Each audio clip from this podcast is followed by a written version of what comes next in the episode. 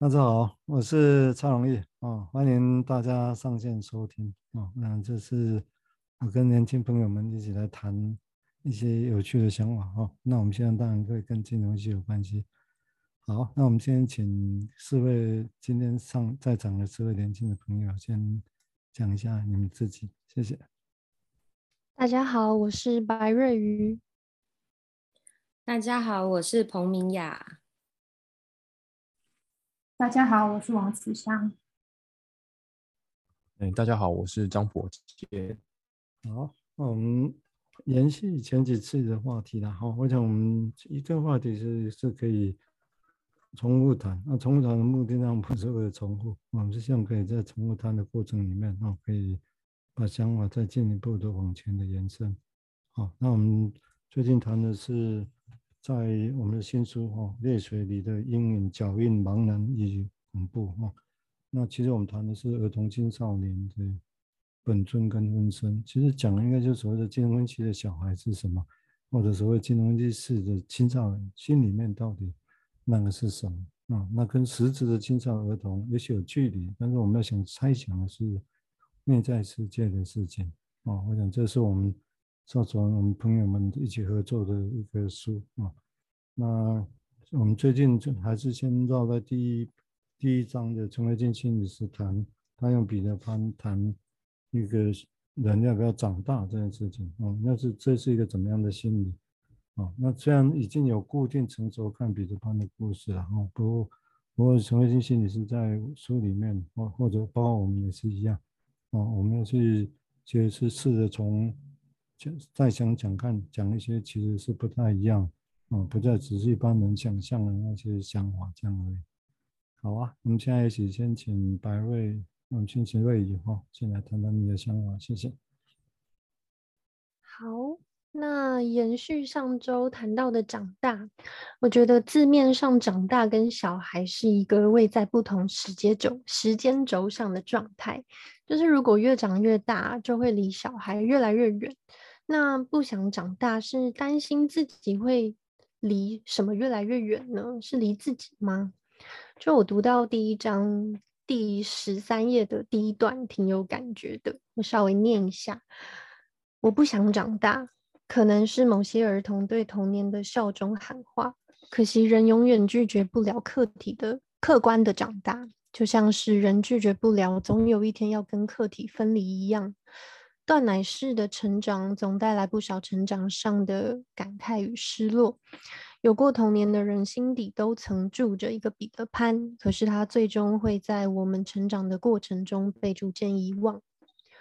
就这一段，我觉得很有感觉。就是长大如果意味着是要跟熟悉或是亲密的伴的客体分离的话。那从心理层面来想，会不会是很害怕遗忘、依赖的感觉啊？就作为一名小孩的感觉。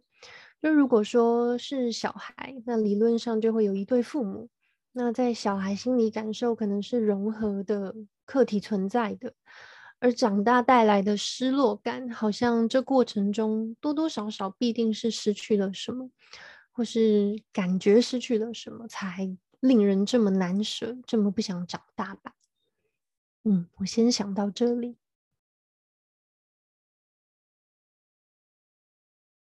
谢谢瑞的提问哈，我想这一段来讲，我想如果说我们通常会讲失去啊，那失去当然有时候我们也会听到相反的声音，只是我们会希望啊保有赤子之心，那这是什么意思？我们为什么希望要长大？但是有时候我们会觉得。在想法上讲，赤子赤子之心是不错的。虽然大家讲过是赤子之心是什么，每个人想法可能都不太一样啊，都不太一样。但这个概念好像大家就觉得好像是这样子呢，啊，所以这到底怎么回事？这长大跟想跟跟不想长大，这中间其实在论述上，我觉得包括在人的日常心理上，就不是那么单纯一个事情啊。包括长大是什么，或者没有长大是什么。那赤子之心表示没有长大哦，但是他为什么会是这样啊？这个这个地方当然有他的课，这个一个定义地方啊。那刚刚瑞也提到一个很重要的话题，就有一个失去的经验啊。那长大就会失去什么，或者改变就会失去什么。当然这个地方当然我们现在要谈的这种失去，就会涉及到是长大之后才失去什么？或者说就 Winiko 来讲，就是不是有些失去，就更早期就失去了？哦，生命很早人就失去了，那那是怎么样失去呢？我们如果会害怕那种失去呢？我们现在讲的害怕失去是害怕失去什么？哦，这还有很多想象空间。来，好，我们请慈香来做进一步的表达，谢谢。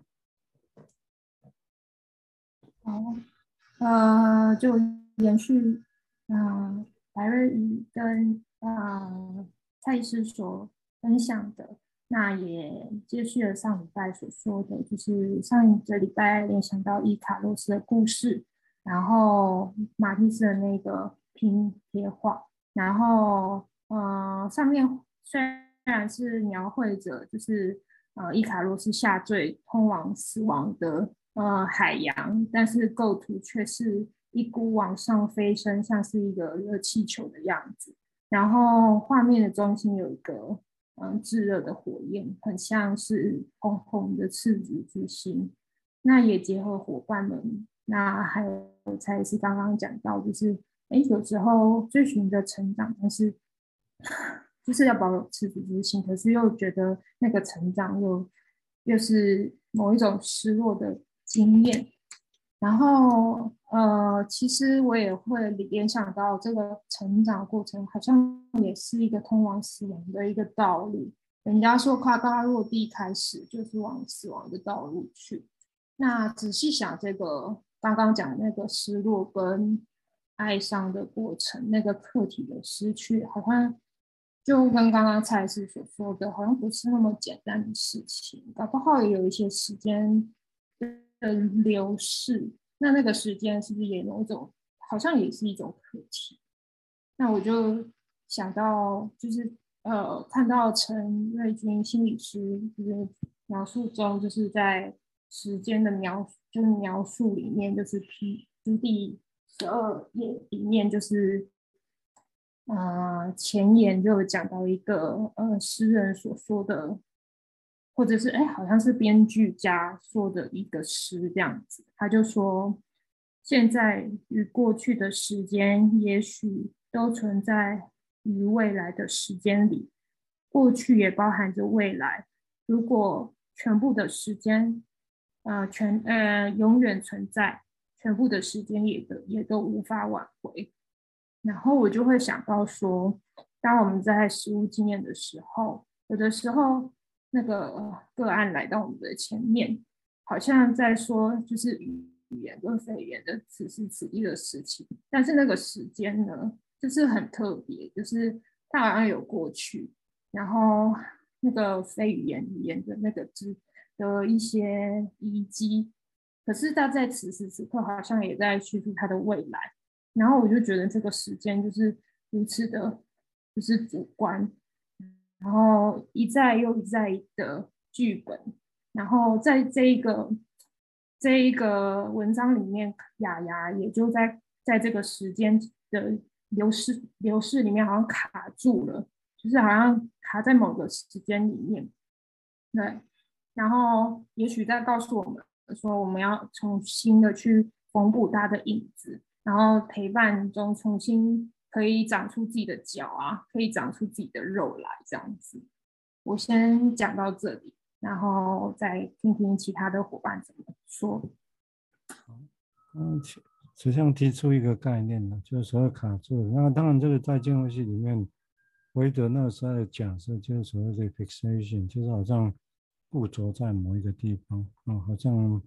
就是有什么东西发展，就停在某一个状态一样，这是一个假设了哈。假设人的心理发展会是这样啊，但是这个地方当然用卡住是一个方式，但是是真的就完全停在原来的样子吗？还有其实是会一直在演演变啊，或者是一个受伤的东西像个疤痕，它是像个疤痕一样吗？就不会变吗？但是或者疤痕其实也是会随着整体一直改变，对，是不是这样子？哦，所以什么叫做卡住？这个在在我们的想象上，我觉得都还有想象的空间啊。就虽然我们一般会常用这样的字眼啊，好像就是完整不动，原封在那个样子，停在那个地方啊。但是这个是不是实情？可以想象，有时候有时候也不一定，有些东西好像卡住，但是我们情人卡住 没有变，但是其实它一直长大，变得更厉害、更凶，也许哦，这是一个想象了哈。好，我们现在请明雅在做表达他的想法，谢谢。好，嗯、呃，刚刚两位伙伴其实提到，哇，蔡医师刚刚有讲到，就是关于赤子之心这件事，我觉得他好像跟长大是有一些矛盾的感觉，而且我觉得这句话听起来就会有一种很浪漫的感就是哦，成人要保有一个赤子之心，那小孩要要长大，所以我觉得好像。在这当中，大家都嗯、在各个阶段，可能小孩或成人都有某些渴望，然后是停留在好像很有默契的停留在某一个时刻，对，所以我我不不确定那是什么，可是或许说是一种想要停留的感觉吗？或者是想要保持或者是持有的那一种那种想法，对，然后嗯、后后后面。其实我在看那个陈瑞君心理师的第一章的时候，我自己在看到第二十七页，其实他讲到，他说，嗯，彼得潘拒绝了达达达林太太的收养，然后帮忙小孩留住了幻想的国度。我觉得这句话听起来就非常的浪漫，好像是保有那个赤子之心的感觉。那不想长大这件事情。好像也增添了一些些天真浪漫的感觉，对。然后，但其实我很认真的去看这个字眼，他他又让我有一些拒绝的感受，就是孩子好像在拒绝些什么。对，那呃，瑞君心理师其实有提到一段文字，他说有些人好像是要经过拒绝才能找回一点点的自己。我我对这句话我有一些延伸的想法，我觉得好像。当一个孩子太过于顺从的时候，我们会觉得好像有点危险。可是那不就是我们想要他成为大人的样子吗？可是我们又替他感到危险。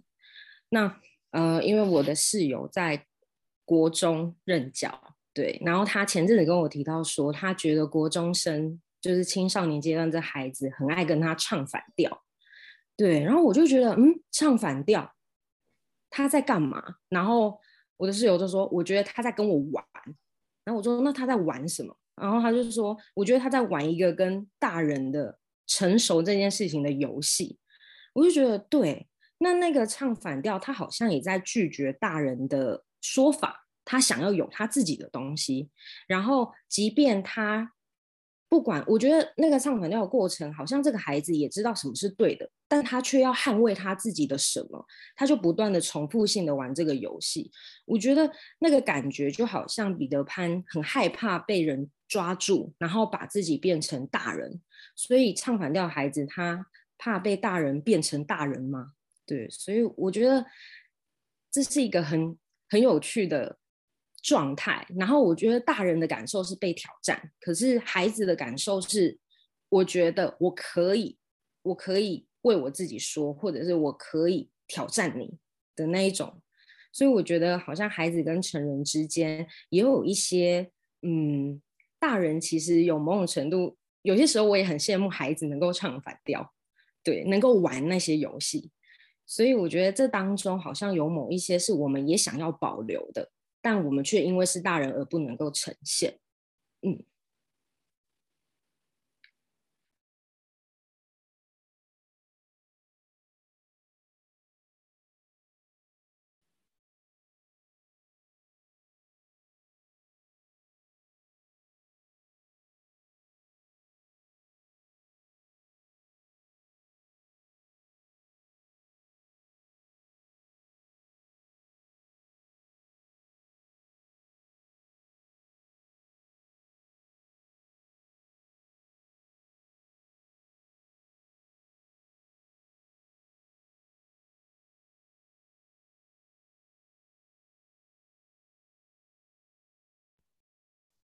大医师这边好像没有听到你的声音。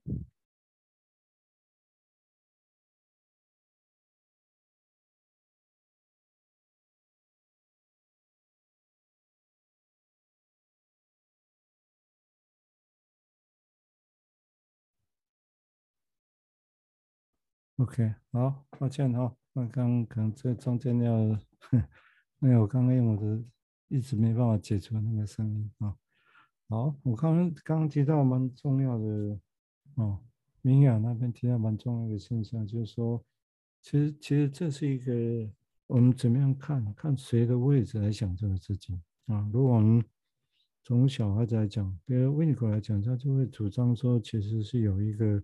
简化来讲，就人保有一种其实是不沟通的内容啊，他认为那是很核心的东西，那人不清楚那是什么，但是好像有一个一个感觉到那里，他会为那一块觉得那是最真实的，就像刚刚明也提到小孩子一样，他好像觉得有一块那最真实，对自己是最真实的，他会捍卫，用所有动员力量去捍卫那个事情，但沟不沟通不清楚那是什么，但那一块就就是有那一块。啊，他认为那那是最真实的自己，哦，但是要讲清楚，他可以勉强讲啊，勉强讲，但当然你会发现勉强讲的东西那会变，或者他勉强固着在某一个事情，好像是那个样子，但是其实久而久之你会知道，发现他真正背后是有一个说不清楚、那没办法沟通也不沟通的东西，但是那一块很重要，他觉得做很些什么才有办法保有那个东西，自己活着才有真实感，所以如果那一块东西我们要去动它。我要去动它，用大人的角度要去动它，那当然就捍卫啊。那很多冲突理论上会来自于这个地方，所以那一块是什么啊？这当然还有很大的话题啊。那如果我们从青少年，就从小孩子角度来讲，他认为有这一块的领域啊，那块领域不是随便去牵制它，哎，牵制不到，我会变成是一个冒犯。好，这这还可以再发言的一个议题哈。好，我们现在请博建再做进一步说明，谢谢。就刚伙伴提到的，我往下一些联想，例如说，嗯，其实文章里面就提到了关于“客体”这个词，对，好像呃，如果人嗯永远拒绝不了客观的长大，就像是人拒绝不了总有一天要跟客体分离一样。那呃，现阶段我们很常会去呃听到客体关系啊这一类的词汇，那其实。呃，客体一部分可能会是意思是说啊，有一个实际的实体看得到的，然后也许是妈妈啊、爸爸或是主要照顾者。那另一部分我们想要谈的是那个内在这个客体，这种比较内心里面的这种形象。那我我觉得，嗯，这会让我呃往下去想的是说，嗯，我们呃一个人一个小孩。呃，长大到底是怎么样开始去跟这个客体互动？包含是他实际看得到的，还有包含他内在心里面他自己呃，也许无无意识的的这一部分的这个内在客体。那是是会不会是说啊，我们透过跟这个很实际的客体的的互动，开始内在呃的这个客体也开始有慢慢长大了？又会不会其实我们？所说，我们这种看得到的长大，其实也同时，这个孩子内心的这种看不见的这个客体也正在长大中呢。嗯，这就连接到刚刚其实呃提到这个赤子之心呢、啊，我就在想，哎，那这个内在的客体跟赤子之心有什么样的的关联呢、啊？如果说是这么样的，嗯嗯，好像有一个。有一个像孩子一般的的志气啊，或者是童童趣啊，这些是是需要守护的，是孩子真实的感觉。那如果嗯、一开始小时候啊，爸爸妈妈可能都会要。想要让孩子玩啊，好像有一种就是透过实体的客体来去守护这种感觉。那那渐渐的时间久了，或是开始大人就哎，你已经长大啦，你不能干嘛啊？哎，难道这个这种心境、这种童趣就没有人守护了吗？会不会其实轮到的是这个孩子自己内心要有一个内在的客体来去试着去保护啊，或者是呃维持住这种真实的感觉？这是我对呃长大的一个另外一个想象，这样子。对，如果对维尼口来讲啊，就我们暂时都大致以他的角度来讲，就是说，他认为一个小孩子人呐、啊，为这个真实感啊，先手如有，他认为还是最重要的。但那是什么？一个很很主观的感觉。很主观的感觉。所以这个地方当然会带来一个，包括刚刚明雅前面提到那种，为什么有些地方要去 fighting？我们觉得他 fighting，我们觉得他不要改变，但是有一种很大的目的是，他维护那种自己觉得对自己真实的感情。那这对大人当然会有一个挑战啊，因为他会在什么样的事情，也许在很多不同的事情，他要去有这种主张，或者他觉得某些地方他被冒犯了啊，所以那个地方从另外角度讲，其实是。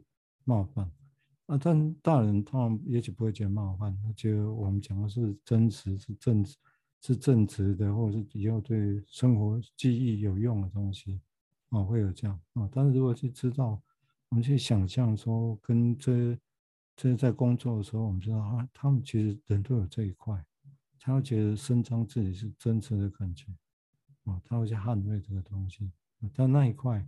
其实不是很容易讲清楚，语言通常很难讲清楚。好，我们接下来请瑞再表达他的想法，谢谢。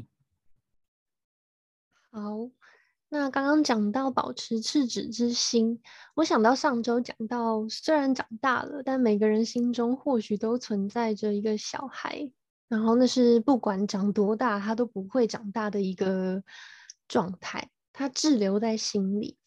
那人的外形虽然随着时间还是会有明显的老化，但是这个小孩不会。那说起来，这会不会是两个时间轴同时进行这种线性的走向？就像在文章中雅雅这个案例，他在四岁的时候发生这个巨大的变动，然后可能也将成为是长大之后的雅雅心中某个不想长大的小孩，他是不想跟客体分离的。然后再读到第一章第二十八页的第二段，瑞君心理师他说到：我们是否能说，其实发现与发展有时候就是同一回事？若在成长的过程中没有发现什么，其实也某一个程度上也意味着发展就是暂时停在那个他发现的地方。就是我在想，好像在小的时候发现了，不过这个发现太震惊。就好像仅止停在当下，所以发展也停滞了，没办法继续探索下去，继续发现更多不同层面，就很像在临床上会看到的当事人，他像被伤害的孩子一般，说着相同的令人难过的故事，不过好像就盘旋在那里，然后无法开展。啊，治疗师可能感受到的是，我们就停在事发现场。那在这条支线就是走不出去，也走不远。我就在想，那这该怎么发展下去呢？嗯，我想刚刚对于提到这个现象是常见的哈，常见。只说这个怎么样处理，当然要看嗯 case by 个案不太一样啊。但是简略如果有一个想法的话，是有点像说，譬如在。通常，如果假设我们预测他是有一些创伤才这样，那这个创伤就有点像前面提到，包括博健提到那个课题。那这个课题这样指的，对对小孩来讲，当然这就是父母小的时候那种外在课题。那通常会有这些创伤的来源，通常是来自于，其实是早年的依赖出的问题。所谓依赖这个问题，是父母没办法过成一种。在小孩子的感觉上，足够的让他有依赖的感觉啊，那他没有办法有这依赖的感觉的时候，就很难建立人对基本的信心啊。那没办法基本信心的时候，当然后面很多事情就会变得很很不很不一样啊，很不一样，或者攻击性强，或者其他创伤反应就会出现啊。所以，所以这个问题有时候看起来是往前走的独立问题，但是从另外角度来看，其实是。依赖做的问题啊，所以有机会再细讲，这是很不一样的概念。好，我们现在请慈香再做进一步的表达，谢谢。好，延续下去就是大家伙伴所说的，然后还有刚刚也听到呃明雅所说的那个呃 fight 这件事情，然后我就呃联想到上一个礼拜就是呃讲到呃。温蒂跟彼得潘的故事，就跟之前父母的床边故事，好像那个啊、治疗师这个身份很像我们的父母一样。那陈瑞勋心理师就是，呃，他就是在十九页的时候就讲到，妈妈除了整理，就是让妈妈整理孩子的思绪是一件很重要的事情。然后他们讲漫，他们将漫游的孩子归位。然后我就想到说，他们又能够跟就是就是是跟上礼拜做连接的话，好像他们也能够在床边故事里面跟孩子一起做梦，好像就像我们就是可能以治疗师的角度而言，就像有时候像有一些嗯，Beyond 说的那个 Re 啊，或者是可以协助个案做自由联想的一些。做的感觉这样，然后我就觉得说，那个自由联想很像是在协助个案做一个赤子之心的那种感觉，对。可是，在我又想到一件事情，就是，嗯、刚刚听到伙伴讲，但是我发现想回想一下，自由联想是一件非常非常困难的事情，常常会，嗯，就是就是那不是那么容易的去。呃，可以那么的，也许放得开，或者是做一些，呃，就是好像跟孩子一样，可以像，就是像在像在那个 Neverland 一样，就是这么的在无意识里面漫游，对，然后也没有办法那么容易的去，呃，也许 fight 或什么的，好像对某些个案是困难的，然后这个是我。就是听到之后有一些想法，对，也在实物中可能有一些就是看到的地方。嗯，我很这议题，也就是，所以也就是说，如果我们从广大的另外角度来讲，就是说人在发展的过程里面，那什么叫发展啊？就或者是什么叫做发展之后有一个健康，会变得比较健康？这些定义当然常是大人定义的，但这。小孩子以后必须适应这个社会，这也在所难免。哦，所以如果这个地方就自然当然会构成一些张力在在这里头。哦，或者说当然也可以在想，就是比如说我我常引用另一个想法，就是说，那人的问题只有健康，或者是只有官能症的问题嘛？或者说，其实现在大部分面临的这些小孩子的问题，其实他每一个问题都是生死的问题，不是只有心理健康。健不健康这样会，哦，所以如果我们从这角度讲，他们面临的都是生死问题，但是每天都在生死里面打仗。那在这种情况之下，作为外在个体，或者我们来想象一个治疗者在面对他内心还在打这场仗，啊，那我们都会是怎么样的状况？啊，我们现在请明雅再做进一步说明，谢谢。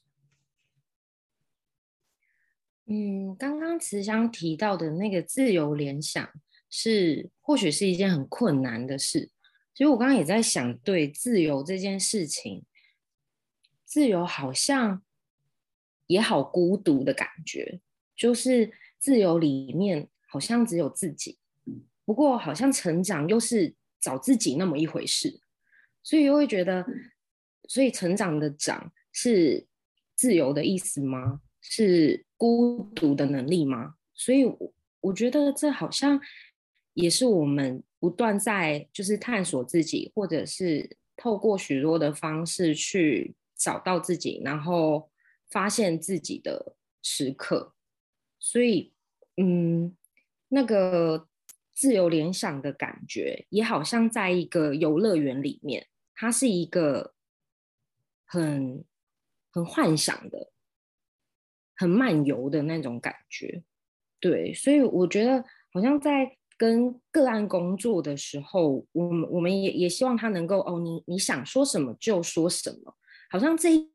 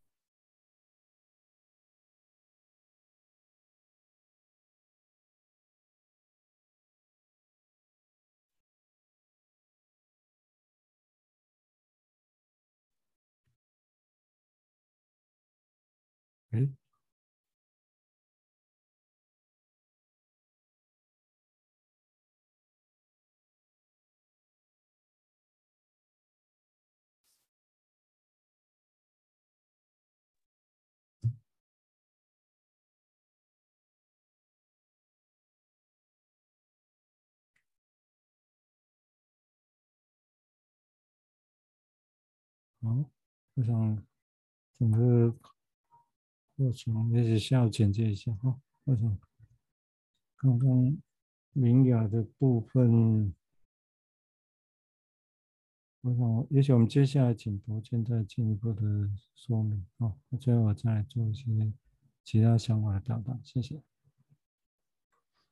我刚听慈香的分享，就是关于。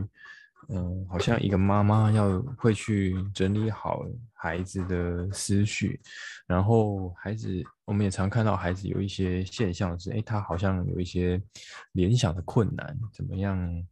好像比较没有那么自由，在思想上面、思绪上面比较像没有办法自由的飞翔的这种感觉。然后我就也，我也也依稀的觉得很熟悉啊，就是好像临床上是很常见这种。孩子，嗯、小孩是，嗯，表现出一种能够把东西收得井然有序的的样子，然后但却没有办法自由的玩，自由的的说话表达，或者是把自己的一些感觉表现出来。我觉得这是这类的矛盾是蛮常见的，然后也我也觉得，嗯。好像可以细想，我我自己的联想会是说，哎，好像这种不是？难道不是只要有人把东西收拾好，那我们就可以放心的出去玩了吗？然后还是说，这种外在的这种外在的收拾，也许妈妈收拾好，或者是自己收拾好这种。外在的可见的能力是要化为，嗯、比较内在的隐隐隐性的，比较心理层面的，那才会真的让一个人能够放心，然后才能够变得比较自在的去在思绪上面的自由。这是我的一些联想。嗯，这个这个就很重要，人整个过程下来自由。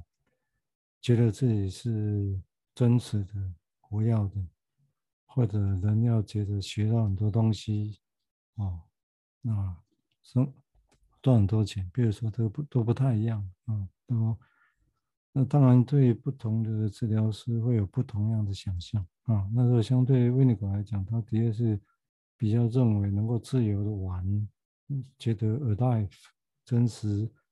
真实感、活生生的感觉、有创意的感觉啊，对他来讲，他觉得这个就比较重要，也有点像先前明也提到，就那种自由的玩或者这种之类的啊。那那这种东西的确也一开始也是讲自由嘛，就有点讲啊，或者是飘忽，就是闲无注意力，或有些人说自由漂忽的注意力啊。所以如果以自由为主，那是如果你说了什么对的，然后他去学，这是另外一件事情。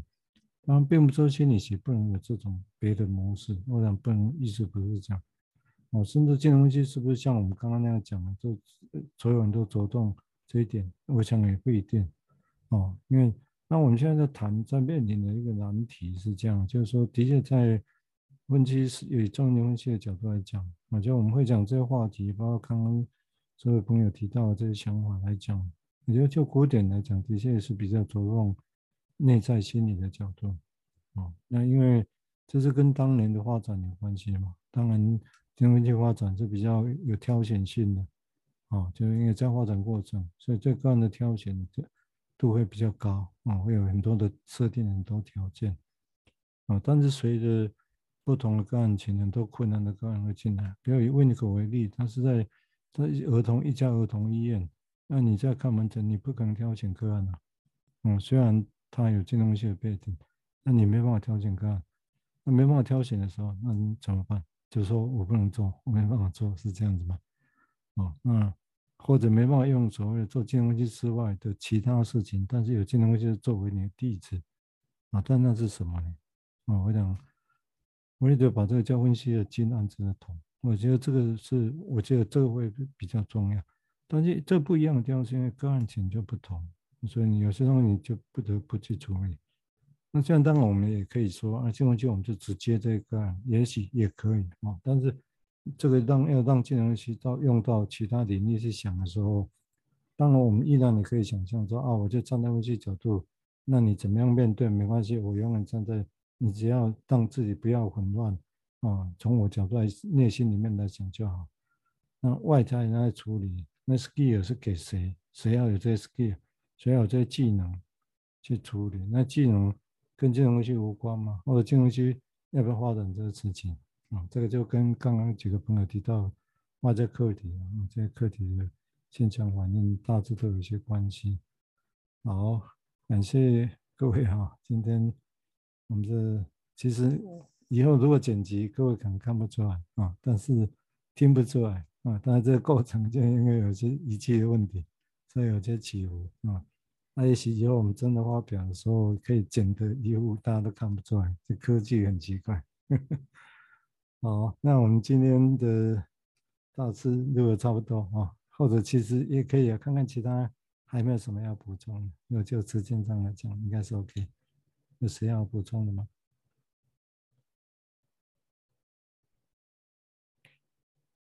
或者刚刚冰雅有一段有一个中间，我我不知道是不是被我切切掉，因为我这边的仪器操作问题，要不要有什么补充的吗？